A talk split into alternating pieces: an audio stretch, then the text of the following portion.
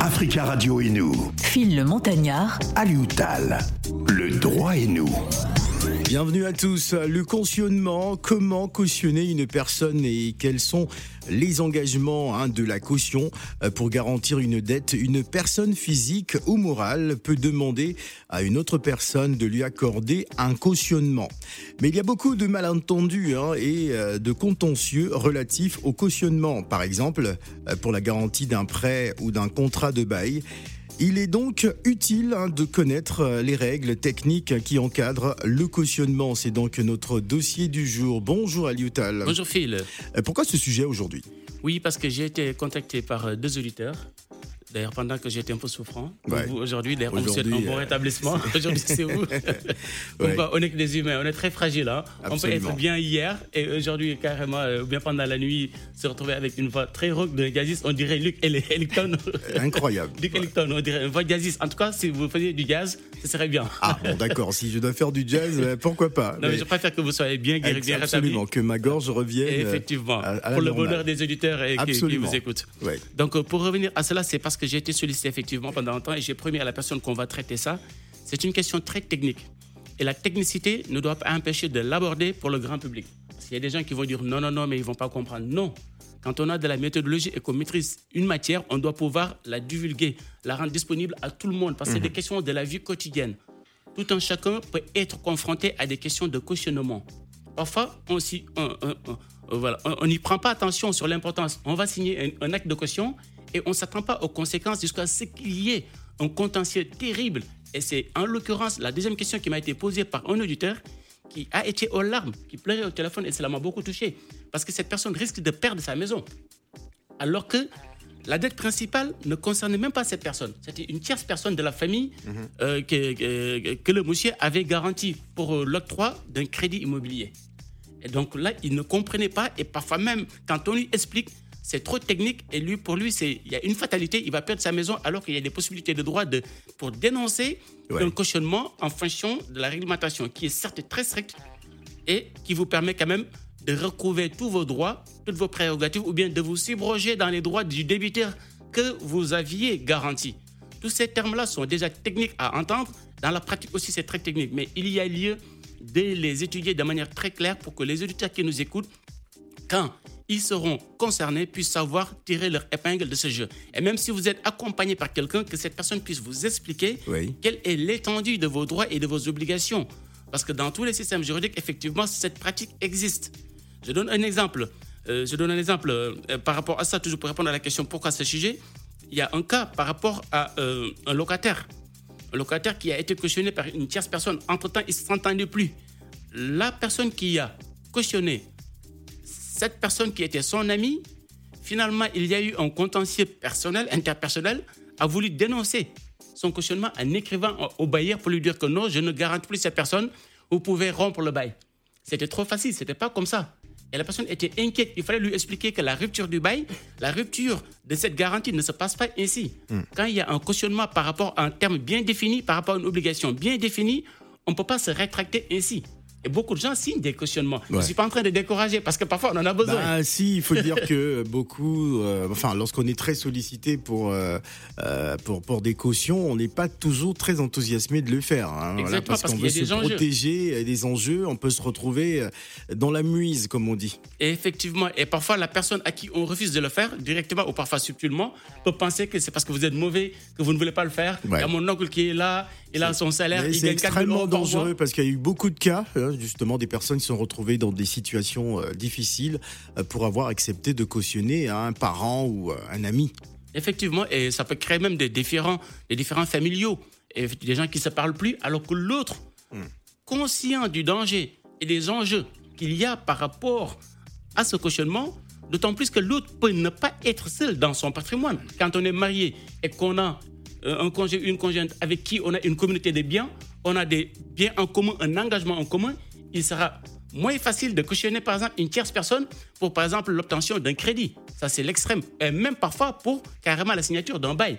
Or, en l'occurrence, dans les pays développés, et même maintenant dans nos pays d'origine, euh, pour avoir un bail, systématiquement, ils vont exiger une garantie.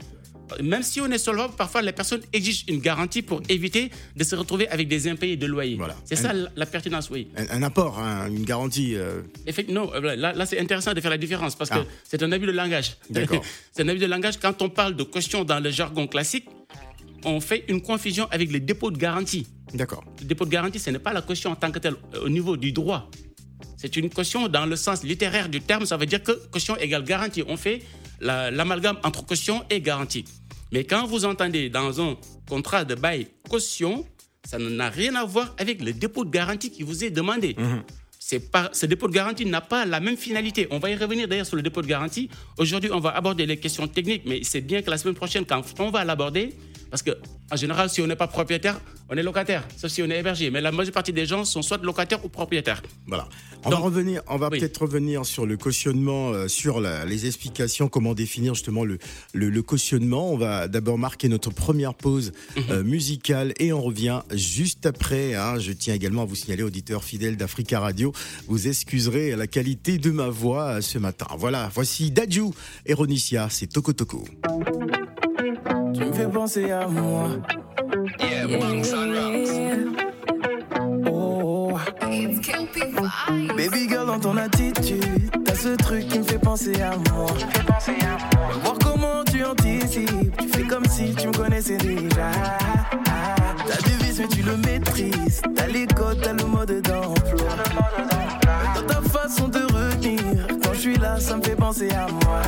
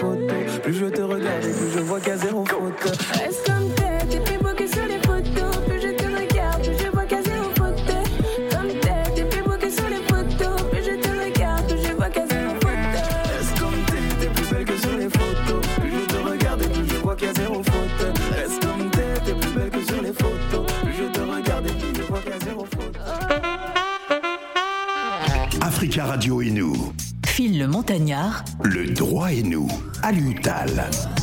Bienvenue à tous. On parle du cautionnement. Le cautionnement, comment cautionner euh, une personne et quels sont les engagements euh, de la caution euh, pour garantir une dette? Une personne physique ou morale peut demander à une autre personne de lui accorder un cautionnement, mais il y a beaucoup de malentendus hein, et de contentieux relatifs au cautionnement, par exemple hein, pour la garantie d'un prêt ou d'un contrat de bail. Avant de poursuivre sur le dossier, nous allons très rapidement prendre Monsieur Hervé hein, qui patiente au téléphone. Monsieur Hervé, bonjour.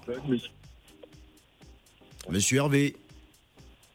Oui, allô Oui, allô, bonjour, vous êtes en direct, monsieur Hervé. Vous êtes en direct, monsieur Hervé. Euh, par contre, il faudra couper votre poste. Hein. Il faudra couper votre poste. Hein. Ah. Voilà. Ok. Allez-y, nous vous écoutons, monsieur Hervé. D'accord. Bon, euh, bonjour, monsieur Aloutal. Bonjour, monsieur Hervé. Oui. Euh, j'ai. Euh, j'ai. Nous avons un petit souci. Nous avons envoyé les documents. Bon, on, était, on, était parti à la préfecture, on s'était rendu à la préfecture pour demander si nous mhm. devons commencer par. parce qu'on devait demander euh, la régularisation euh, à titre exceptionnel, donc euh, un enfant, un enfant scolaire pour la force scolarisée. C'est qui on, monsieur? Pardon? C'est qui on? Vous dites on on s'en renvoie à qui? Vous et quelqu'un d'autre? Bon, c'est bon, c'est plus c'est ma femme parce que moi aussi j'ai régularisé. D'accord, donc c'est votre, femme, d'accord, très bien. Ma femme, d'abord, d'accord. Donc, une, une, régularisation? Alors, une régularisation à titre exceptionnel euh, donc euh, pour euh, enfants enfants scolarisés. Mhm. on était on était rendu on s'était rendu à la préfecture. On a demandé si on doit commencer par demander un rendez-vous ou envoyer les documents. Mhm. Ils nous ont dit vous devez commencer par envoyer les documents. C'était quelle, quelle préfecture. Mhm. C'est quelle préfecture Préfecture des Mélins. D'accord. Très bien. Ouais. donc on a constitué le dossier. Donc, on a tout rempli, tout, tout, tout, tout. Mhm. Et on a envoyé par courrier, euh, on a envoyé par euh, le courrier par, euh, avec accusé réception. Mhm. Donc, ce qui est arrivé à la préfecture depuis le 24 février. Le mhm. 24 février, donc jusqu'à présent, on n'a pas encore reçu de réponse. Je ne sais pas dans ces cas-là, qu'est-ce qu'on doit faire? On doit écrire à la préfecture en, en associant le, euh, euh, l'accusé réception ou qu'est-ce qu'on doit faire dans ces cas-là? Et la deuxième question, est-ce que la préfecture, la, préfecture répond toujours ou, euh, ou des fois ils ne répondent pas? Très bien. Voilà. Il n'y a pas de souci. Donc, je vais vous expliquer de quoi il s'agit et ce qu'il faut faire et ce qu'il ne faut pas faire. D'accord? Oui. Donc, si vous avez fait la demande d'admission exceptionnelle au séjour, hum? motif humanitaire, ça veut dire que vous avez des liens familiaux intenses ici avec la France. Vous l'avez mm. fait suivant les dispositions du Code des étrangers, anciennement article L313-14 du Code des étrangers, qui est devenu depuis le 1er mai dernier article L435-1 du Code des étrangers. Voilà le soubassement que vous avez invoqué. Que vous le sachiez ou pas, mais c'est ça le soubassement. On va étudier votre dossier suivant cette disposition. Quand on vous donnera un titre de séjour, la mention qu'il y aura sur votre numéro étranger va renvoyer à ça. Donc vous, votre demande, c'est ça. Parce que vous dites parents d'enfants, ça, ce n'est pas la loi. C'est juste une orientation ministérielle qui relève d'une circulaire ministérielle que parfois les gens confondent comme une loi. Et beaucoup d'associations d'ailleurs qui n'ont pas des juristes spécialistes, parfois mm. invoquent cette circulaire. Dans votre demande, vous allez devant le tribunal, on, rejette votre recours parce qu'on ne peut pas reprocher au préfet de n'avoir pas respecté les dispositions d'une circulaire. Déjà, je profite de ça pour dire à toute personne qui nous écoute, faites attention. Une circulaire, ce n'est pas une loi. Donc, vous, mm. la loi, quand vous faites une demande, il faut s'appuyer sur le sous-bassement juridique. Le soubassement juridique, c'est le code des étrangers. Une, circulaire, c'est quoi alors à l'UTAL C'est une, comme on dit circulaire, ça circule au niveau du, du, personnel. Pour telle loi, il faut l'appliquer ainsi. Je vous donne des orientations. C'est un arrêté préfectoral Non, non, ce n'est pas un arrêté préfectoral. C'est juste une décision ministérielle, une autorité hiérarchique mhm. qui demande à ses subalternes, entre guillemets de, droit, hein, subalterne, ça veut dire ses, ses subordonnés, d'appliquer telle disposition contraignante de telle manière. Il donne des orientations. Ça veut dire qu'il peut y avoir d'autres manières d'appliquer la circulaire. Hmm. Or, beaucoup de gens font l'amalgame entre le contenu d'une circulaire et le contenu d'une loi, ce qui est différent. Et en matière de régularisation, c'est l'une des raisons pour lesquelles beaucoup de recours contre les OQTF ne marchent pas, parce que des gens qui ne connaissent pas cette nuance, que ce soit des juristes, des avocats ou bien des associations ou des particuliers qui estiment qu'avec le temps, ils connaissent, ils se retrouvent un peu bloqués devant le juge parce qu'ils ne peuvent invoquer rien du tout. Ils ne se sont pas appuyés sur la base d'une loi. La circulaire dont le monsieur parle, c'est la circulaire du 28 novembre 2012. D'accord. Qu'on appelle circulaire Qui n'est pas une loi. Qui n'est pas une loi, circulaire VALS. Parce qu'au-delà de cette, de cette circulaire, il y a d'autres moyens d'invoquer la loi. Malheureusement, les gens se restreignent à une certaine orientation qui est restrictive et qui ne nous rend pas service. Donc, pour revenir à votre propos, vous avez utilisé que, parce que vous avez commencé à dire en tant que euh, parents d'enfants scolarisés. C'est dommage de se limiter à ça. Si c'est ça l'objet de la lettre de motivation que vous avez donnée, vous donnez la liberté au préfet d'utiliser n'importe quel autre argument pour vous dire non. Or, en la matière, ah, vous devez invoquer tous les autres arguments. D'accord Après, c'est pas encore mort. Dans tous les cas, en fonction de l'évolution, vous pouvez renforcer votre, votre dossier sur des éléments concernant vous-même, vous êtes son conjoint ou bien en tout cas le père de l'enfant, et des éléments concernant la dame elle-même, hormis la filiation qui lie cette personne avec l'enfant, qui est invoquée au regard de cette circulaire parce que vous avez vécu sur 5 ans ou que l'enfant a été scolarisé pendant 3 ans. Ce sont ces dispositions-là que vous avez utilisées. D'accord? Maintenant, vous avez fait ça, vous l'avez envoyé parce que certaines préfectures ont dématérialisé les demandes de, euh, de, régularisation. D'autres ont demandé à ce qu'on envoie tout par la poste. C'est le cas de la préfecture du département de 77 dont vous dépendez, en l'occurrence Melun. Et ça, c'est une aubaine. Parce alors, justement, à l'UTAL, dans 80% des, cas, on n'a pas de réponse. Lorsqu'on envoie, justement, par la poste, on envoie tous les documents, euh, ça met du temps, on ne comprend pas. En fait, je pense que c'est l'inquiétude de M. Hervé, n'est-ce pas hein? Hum. Monsieur Hervé euh, Oui, ça fait, ça fait oui. Ça, renvoie à l'inquiétude de Hervé, à laquelle donc, je, vais répondre. Pour vous dire, parce que Hervé est dans une situation spécifique qui n'a rien à voir avec des personnes, une personne qui écrit de manière spontanée à une préfecture et qui n'a pas de réponse. Même dans tous les cas, il faut le faire parce que quand il y a un problème de rendez-vous, il faut agir ainsi. Et vous, en l'occurrence, vous n'avez pas besoin de rendez-vous, ce qui fait que c'est une aubaine pour vous d'aller dans le 77 ou bien d'avoir la possibilité de soumettre votre dossier. Vous l'avez envoyé le 24 du deuxième mois, ce que vous avez dit tout à l'heure, n'est-ce pas? Le 4 février. Hmm?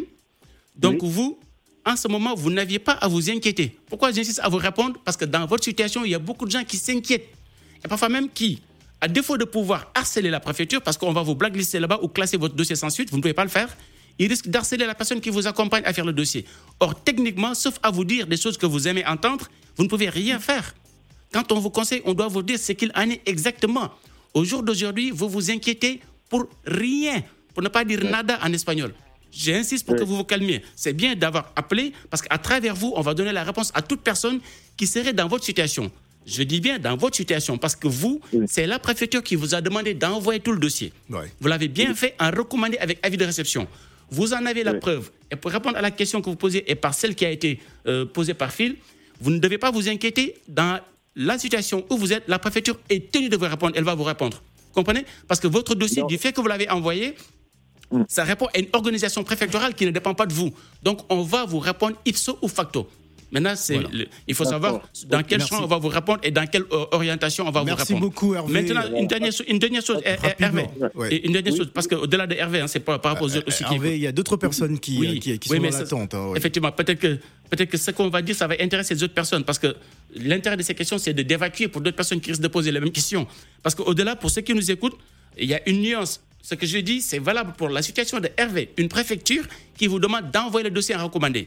Si vous l'avez fait de votre propre chef, faites attention. Au bout de quatre mois, le silence de l'administration peut valoir une décision implicite de rejet. De rejet. En l'occurrence, ce qu'il faut faire, il faut écrire au bout de quatre mois pour demander qu'est-ce qu'il en est. Est-ce que le silence gardé par l'administration vaut une décision implicite de rejet au regard des dispositions des articles L 211 et suivants du Code des relations entre l'administration et le public? Voilà la solution. Pour Hervé, vous, avant les quatre mois, vous n'avez rien à faire. Même vous pouvez le faire si vous êtes pressé après quatre mois. Mais faites-le de manière diplomatique parce que quand on demande, on ne doit pas être belliqueux. Voilà, merci beaucoup Hervé. Euh, désolé, je suis obligé de vous couper pour donner la parole à notre auditeur. Allô, bonjour. Allô, bonjour. Oui, bonjour. C'est monsieur? Koulibaly. Monsieur Koulibaly, posez votre question, allez-y. Vous avez euh, trois minutes. Bonjour. En fait, moi, c'est par rapport à autre chose je, je voulais savoir à M. Tal, j'ai un problème. Je voulais savoir quelle est la première porte que je dois taper. Parce qu'en fait, là, quand je suis venu en France, ici, je suis venu avec un visa long séjour. Mhm. Donc, euh, quand j'ai été à la préfecture, euh, quand j'ai été faire ma déclaration aux impôts, j'ai déclaré comme quoi j'ai trois enfants au pays. Donc, là, après, j'ai la nationalité maintenant quand je faisais ma demande de nationalité, on m'a demandé d'envoyer l'acte de naissance de tous mes enfants. J'ai envoyé mes enfants d'ici, euh, du, du, pays. Ceux qui sont au pays, oui. Mhm. Ceux qui sont au pays. Mhm. Donc j'ai envoyé ça, mais j'ai la nationalité, là, ça va faire, euh, je crois, trois ans. Donc, je vais savoir. Allô? Après, Monsieur, faites attention, vous vous concentrez parce qu'on n'a pas de temps. On va, risquer de, passer outre. Voilà, on est passé outre parce qu'on peut pas. On va revenir sur le, propos d'aujourd'hui. C'était une question qui permettre. Nous allons prendre notre auditeur. Il faut être très sérieux quand on pose des questions comme ça. C'est des gens sérieux qui nous écoutent. Et on se déplace pour venir parler des sérieux. Il faut vous concentrer pour les autres personnes. Voilà, il faut, il faut, il faut vraiment savoir ce qu'on On ne pourra plus prendre cet auditeur. Nous allons prendre quelqu'un d'autre. Allô, bonjour. Allô. Oui, bonjour, c'est monsieur. Oui. Oui, monsieur. Monsieur Conné. Monsieur Conné, euh, vous nous appelez d'où euh, Je vous appelle depuis Paris. Ah d'accord, parce que la qualité, euh, la qualité d'écoute est pas, est pas terrible du tout. vous, ah êtes, vous êtes, vous êtes dans une, je sais pas moi, dans une boîte où on, vous entend pas très bien. Non, il est à la maison. Ah d'accord, ok. Rapprochez donc votre combiné parce qu'il faudrait qu'on vous, vous entende correctement, s'il vous plaît. Allons-y, monsieur Conné, avant de revenir au propos, parce que ce n'est pas le propos du jour, c'était une parenthèse qui risque d'être longue et on va y aller rapidement. Allez-y, monsieur Conné. Ok. En fait, euh, bonjour, monsieur Tal. Bonjour, monsieur Conné. Voilà, comme ce n'est pas le, sujet du jour, en fait, euh, le sujet me concernait. Voilà, c'était pour avoir plus de détails sur ce sujet. J'avais déjà eu un rendez-vous avec M. Tal. Bon, après ça, il devait laisser des détails. Bon, après, il n'y a pas de réponse. Ouais.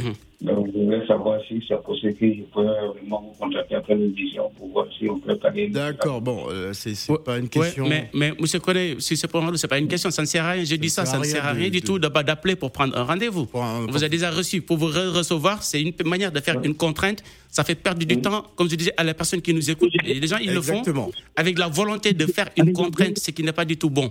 Donc, comme, et puis, je ne vais pas revenir, comme disait Phil, qui est malade aujourd'hui. Quand on est malade et qu'on revient à la, euh, à la, normalité, il faut juste appeler comme tout le monde. En plus qu'il y a beaucoup de gens et que vous avez la chance d'être reçu. Alors, Donc, ne, nous faites pas perdre du temps, s'il vous plaît. On va rester dans le fond. Exactement. Avant de donner la parole à Idrissa, on va revenir sur le sujet. En plus, on a fait une parenthèse qui est assez longue, donc voilà. on va revenir. Et sur, le, sur le, cautionnement. Très bien. Parce que écoutez aussi ce qu'on dit, parce qu'il n'y a pas que c'est vrai qu'il y a d'autres personnes qui ne sont pas euh, concernées que par ces problématiques. Si on ne fait pas attention, on va traiter que ces problématiques-là. Vous savez que dans la vie, il y a des évolutions. Il y a des moments où on vient dans un pays, on a besoin d'un titre de séjour. Après, on n'a plus besoin d'un titre de séjour, on a besoin de naturalisation. Hmm. Ensuite, comme la dernière personne qui nous appelle, on a besoin de faire une réunification familiale ou un regroupement familial. Ensuite, on a besoin d'acquérir un bien. Ensuite, on a un emploi, on peut avoir un contentieux avec un employeur. D'ailleurs, un auditeur m'a posé, une, une, comme vous savez, que j'ai déjà reçu, et pour autre chose, qui m'a qui appelé avant-hier pour une question concernant un contentieux avec son employeur licencié parce qu'il n'a pas porté le masque. Hmm et il ne l'a pas bien porté. Ça, c'est assez délicat. C'est des questions, par exemple, cette personne qu'on a accompagnée, qu'on a reçue depuis pratiquement 2019, c'était un problème de titre de séjour. Là, c'est un sérieux problème parce que sa femme est là, sa famille est là. Il perd son emploi pour un motif qui n'est ni réel ni sérieux.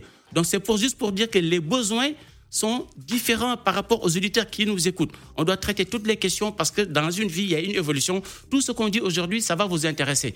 Donc, même si votre question, ça concerne par exemple le séjour, n'hésitez pas à vous concentrer sur les éléments qu'on va vous donner et à réécouter les podcasts s'il y a possibilité. Absolument. Alors, on va revenir donc euh, sur le, cautionnement, hein, comment cautionner une personne et quels sont les engagements de la caution. Effectivement. Donc, je disais par rapport à ça que d'abord, avant de, faire la, parenthèse qui est assez longue, euh, qu'il ne fallait pas faire une, une, erreur en faisant la confusion entre le dépôt de garantie qu'on appelle caution classiquement dans le jargon donc de tous les jours et la caution qui renvoie à l'acte au contrat de cautionnement.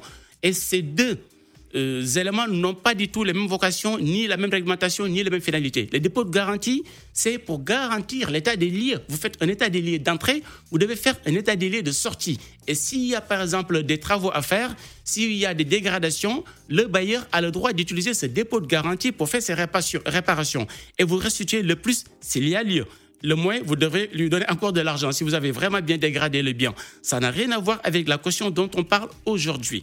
Ce dépôt de garantie, entre parenthèses, on va y revenir, ne peut pas permettre de remplacer un loyer. Parce que j'ai reçu aussi une question très pertinente de quelqu'un qui, certes, a un fort niveau d'études, mais qui ne connaît pas le droit et qui se plaignait à vouloir avoir un rendez-vous pour contester que son employeur n'ait pas voulu utiliser son dépôt de garantie pour son dernier mois de loyer. Tant bien même que cette personne a donné le préavis dans les, dans les, dans, les termes du droit trois mois avant l'expiration donc de, du contrat. Donc faites très attention. Dépôt de garantie, c'est différent de, de la caution.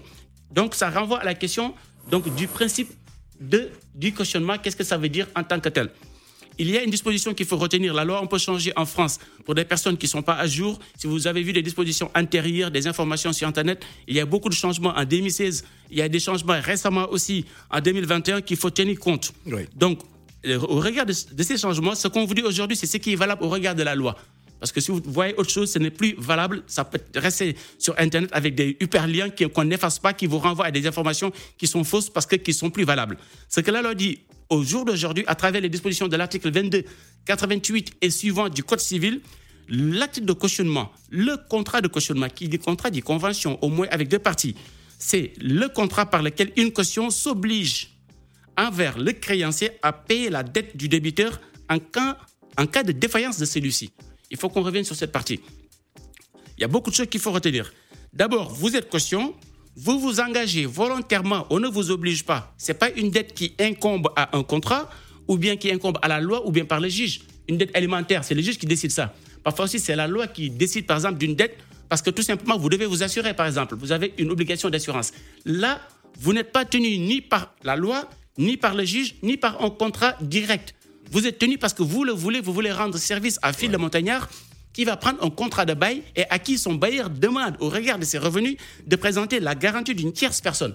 Je donne un exemple, quelqu'un qui, par exemple, en France, veut louer un bien, alors que cette personne, cette personne gagne 1500 euros par mois, alors que le, le, le, bail, le loyer est de 700 euros, en général, il pense qu'en deçà de, d'un tiers de, de vos revenus, ça veut dire si le loyer dépasse un tiers de vos revenus, ils estiment de manière conventionnelle que vous devez avoir une garantie pour pouvoir être en mesure de payer ultérieurement. Donc, ils vont requérir euh, donc, de, vous, le bah, locataire, que vous présentiez une caution. C'est ça la caution. Ça veut dire que cette personne va garantir votre dette principale. Et par ricochet, tous les intérêts éventuellement. Et c'est là où il faut faire attention. Si la personne que vous cautionnez ne paye pas son loyer et qu'il y a des indemnités de retard, des indemnités moratoires vous devez aussi les garantir. Il ne s'agit pas juste de garantir la dette principale. Ce qui fait que parfois, certaines personnes sont inquiètes. Ah non, mais moi, je ne devais garantir que 500 euros. Or, il y a des personnes qui sont dans la volonté de ne pas payer, qui jouent avec ça, sachant qu'il y a des Justement, lorsqu'on a accepté de cautionner cette personne, comment sortir de l'étau? Parce qu'on peut, on se retrouve avec une dette qu'on n'a pas voulu. Mais euh, comment, comment justement justifier le fait que, bon, voilà, j'ai accepté de cautionner cette personne et cette personne ne veut pas payer euh, son, son, loyer, tout me revient. comment faire justement pour sortir de, Pour sortir de cet état de cautionnement. On va y revenir, c'est des éléments qu'il faut traiter, hmm. mais de manière euh, organisée. On va partir d'abord du concept. Ensuite, pour venir à ça, les effets du, du, cautionnement et aussi l'extinction du cautionnement. C'est la question que vous posez en droit, ce qu'on appelle comment le cautionnement va prendre un terme. C'est très difficile, c'est pas très simple parce que quand vous cautionnez, vous vous engagez parfois de manière très dure, mais il y a beaucoup d'hypothèses possibles. Je donne juste un exemple pour dire que la question n'est pas simple une dette peut être cautionnée par plusieurs personnes. Ça veut dire qu'il peut y avoir plusieurs cautionnements. Ah, d'accord. Il faut voir quelle est la partie de la dette de chaque caution hmm. vis-à-vis du créancier qui est le bailleur. La question devient technique. Une dette peut être cautionnée en partie. Vous devez 1000 euros de loyer. J'ai dit, moi, je peux cautionner que 500. Phil va cautionner 500. Le bailleur va accepter parce que ça fait 1000. Maintenant, si moi, en tant que débiteur, en tant que locataire, je ne paye pas, quel sera le régime des droits du bailleur? Est-ce qu'il va d'abord actionner Phil, qui gagne plus que M. Aloutal, ou bien il a la liberté aussi de m'actionner moi ou bien de nous actionner tous les deux ensemble? Alors, que va-t-il va faire? Bah, C'est des questions qu'on va traiter, Phil.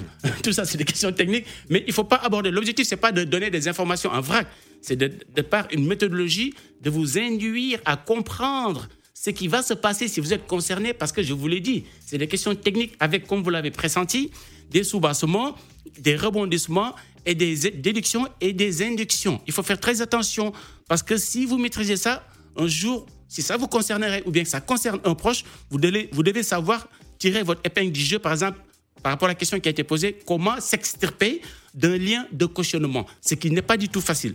Et revenons à la définition pour vous dire que, en tant que caution, vous vous obligez envers le créancier.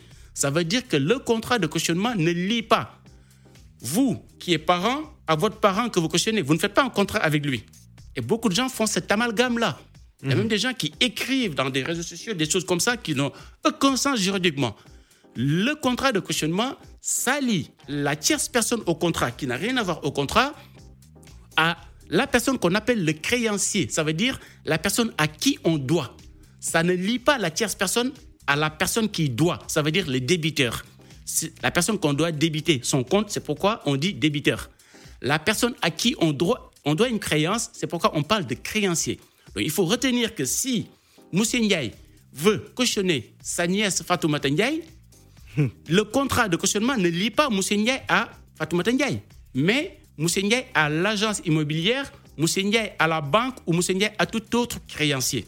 Ça, c'est un élément important à retenir parce qu'il il, va influencer les droits que vous allez avoir ultérieurement et les gens parfois se mégardent, ils veulent attaquer directement les débiteurs. Il peut y avoir la possibilité de vous retourner vers votre débiteur que vous avez cautionné, mais on va y revenir pour voir quelles sont les conditions suivant lesquelles vous pouvez bénéficier de ce qu'on appelle une action subrogatoire ou bien une action récursoire. Mais quand on le dit ainsi, vous n'allez pas comprendre la quintessence. Ce qu'on veut, c'est que tout le monde comprenne. Il y a des gens qui peuvent tout de suite comprendre ce que ça veut dire une, action récursoire ou une action subrogatoire, mais on va y revenir après, là, après, après avoir donné la parole à un auditeur. Voilà, on va donc donner la parole à, Idrissa qui attend depuis un moment. Bonjour Idrissa. Bonjour Idrissa. Bonjour. Posez, votre question Idrissa et, coupez votre poste s'il vous plaît. Oui, euh, bonjour. Euh, je voulais juste savoir, il y a un cousin moi, en fait, il avait son titre de séjour de 4 ans. Oui. Euh, donc là, il est en train de changer, mais apparemment, ça a mis du temps pour au niveau du changement. comment on dirait, là, il a, il travaille pas.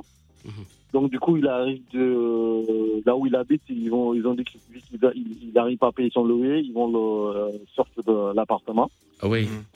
D'accord. Et du coup, euh, comment on dirait, son, à la préfecture, euh, il faudrait attester autorisation de travail. Quoi. En fait, ils ont demandé que, euh, ils ont demandé qu'il faut qu'il ramène une autorisation de travail euh, par son bois d'intérim. Mmh. Mais il a fourni tout le document, mais il n'a toujours pas eu de réponse. C'est juste pour ça. Ah, très bien. Alors, cette question est assez intéressante parce que ça renvoie par ricochet à la question qu'on traite aujourd'hui. Ça veut dire que la personne est sur le point d'être expulsée parce qu'elle n'a pas de revenus. Elle n'a pas de revenus parce que son titre n'est pas encore renouvelé. Son titre n'est pas renouvelé parce qu'on lui demande d'amener une, une, une, une, promesse d'embauche ou bien vous dites une autorisation de travail? Une autorisation de travail. Une autorisation de travail? Oui, qu'est-ce qu'il m'a expliqué? Peut-être que j'ai mal compris. Oui, peut-être. Euh, voilà. Mais je, vais expliquer. Je vais le rappeler euh, comme ça la prochaine fois. très, bien. Mais je vais d'abord répondre avec les éléments que vous avez qui sont très, très intéressants, que vous pouvez lui dire. Parce que c'est la préfecture qui donne l'autorisation de travail. Comprenez Donc la préfecture ne peut pas lui demander d'amener une autorisation de travail pour avoir le titre de séjour qui emporte autorisation de travail. Ça doit être peut-être euh, ce qu'on appelle un contrat de travail ou une promesse d'embauche. Déjà, il y a un problème. Le premier problème, c'est que la personne a fait 4 ans ici avec un titre de séjour. Ça veut dire que même si la personne perdait son emploi, parce qu'il y a des personnes qui travaillent avec des intérims, le, travail n'est pas stable. On peut avoir des missions, parfois on peut ne pas avoir des missions. Même si la personne perdait son emploi et que ce n'est pas de son propre chef, cette personne a le droit à ce que son titre de séjour soit renouvelé. Au moins pendant tout le temps durant lequel il a des droits à des indemnités de chômage. Parce que quand on travaille et qu'on perd son travail, on a des droits à des chômages. Qu'est-ce que je lui dis Donc il faut dire à cette personne que déjà, on doit lui donner un document permettant de travailler avec autorisation de travail, même si c'est un récépissé. Ça veut dire que s'il a ce document, il va pouvoir travailler. S'il peut travailler, il va pouvoir payer son loyer. Déjà, déjà, il faut lui dire que cette personne se trouve certainement dans un cas très délicat. Parce qu'il y a des incohérences, des éléments qu'elle ne maîtrise pas. Parce que si tous les éléments étaient maîtrisés, elle ne peut pas se retrouver dans ces situations après 4 ans d'un séjour régulier. Soit elle est mal conseillée, ou bien elle n'est pas conseillée du tout, ou bien que même il y a tellement d'informations qu'on lui donne que finalement, ça saute de, son, de sa compréhension. Donc, première chose à lui conseiller à cette personne, avant de venir à la question qui va renvoyer à ce que nous traitons, c'est de se rapprocher à la préfecture pour demander une, un récépissé qui est de droit avec autorisation de travail. Comme ça, cette personne pourra travailler pendant tout le temps d'examen de sa demande de titre de séjour. Si ça a duré longtemps, il faut qu'il écrive à la préfecture de manière vraiment solennelle, ça veut dire en recommander avec avis de réception ou bien se faire accompagner par un spécialiste.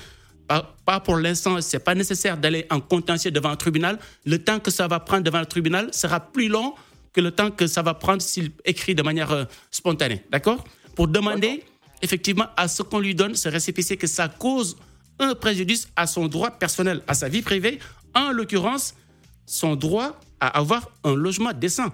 Et ça renvoie à notre question. Maintenant, le bailleur veut l'expulser parce qu'il n'a pas de revenus.